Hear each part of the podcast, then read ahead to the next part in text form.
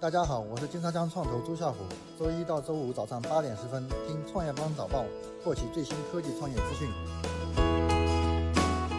欢迎收听创业邦早报。创业是一种信仰，科技创业资讯尽在创业邦。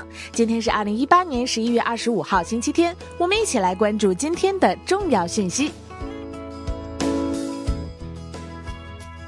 微软超越苹果，成为世界上市值最高的公司。截止本周五收盘，微软市值为七千五百三十三点四亿美元，苹果市值为七千四百六十八点二亿美元，亚马逊市值为七千三百六十六点二亿美元，谷歌市值为七千二百五十五点二亿美元。微软市值正式超越苹果，成为世界上市值最高的公司。红杉上市项目总市值达千亿美元，美团、拼多多贡献过半。据硅谷商业期刊报道，今年以来，著名风险投资机构红杉资本上市被收购成员企业总市值已达一千亿美元，独占鳌头。其中最大的两个里程碑来自于中国的美团点评和拼多多上市，两者的 IPO 前估值分别高达五百三十亿和二百三十八亿美元。自如大概率将在境外融资上市。机构人士称，考虑到自如在中国境内涉及大量 ICP 业务，因此与众多互联网公司一样，自如搭建了 VIE 结构在境外进行融资。如果后续有上市计划，预计也会在境外完成。但自如搭建 VIE 结构的具体安排以及后续融资、上市时间表尚不明晰。美国组团围剿华为，要求盟国弃用，听话能得补贴。美国政府正在展开一项不寻常的行动，以国家安全为由，试图联手盟国封杀弃用来自华为的产品。这些盟国包括德国、意大利、日本等。这些盟国的共同特点是，大多都有美国的驻军和军事基地。美国政府的理由是，如果盟国也用华为，那就太不安全了。智联评二零一八最受大学生关注雇主，华为、腾讯、百度在列。智联招聘调研显示，在拒签 offer 的应届生中，有百分之二十九点二七因为工作内容没兴趣，百分之二十八点九三因为工资给的不够，还有一批觉得工作地点不理想，甚至待价而沽的。智联评选出的最受大学生关注雇主分别是爱奇艺、华为、顺丰、万科、星巴克、百度、联合利华、腾讯、网易、中国平安。OPPO 明年研发费投入至少四十个亿。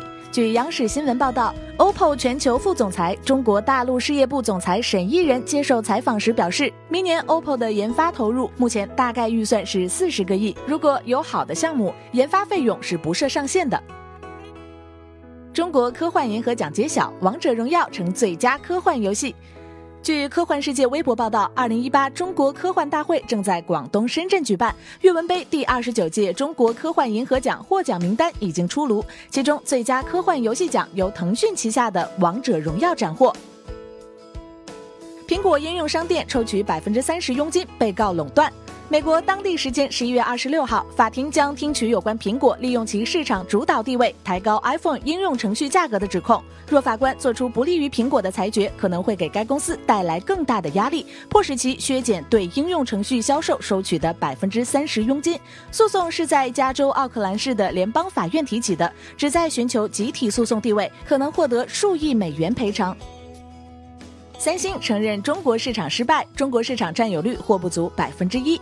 针对三星手机在中国市场低迷的表现，三星移动业务负责人高东真日前在接受 Android 点 RU 采访时，承认了三星在中国市场的失败。他坦诚，三星无法在终端及入门级智能手机市场上跟小米、华为等中国公司竞争。很遗憾，三星移动业务表现比竞争对手差，后者在定价方面更加灵活。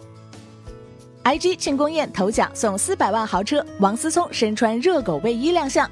为庆祝刚刚取得的 S 八总决赛冠军，IG 在上海举办了夺冠庆典，不仅邀请了各大媒体朋友与工作人员到场，老 IG 也在此久违相聚。校长更是身穿热狗应援服上台开幕致谢，一大波豪气抽奖再次上线，头奖更是一辆豪华跑车，价值四百万的阿斯顿马丁一辆，而且是 IG 队员签名定制版。感谢收听创业邦早报，关注创业邦微信公众号，获取更多创投资讯。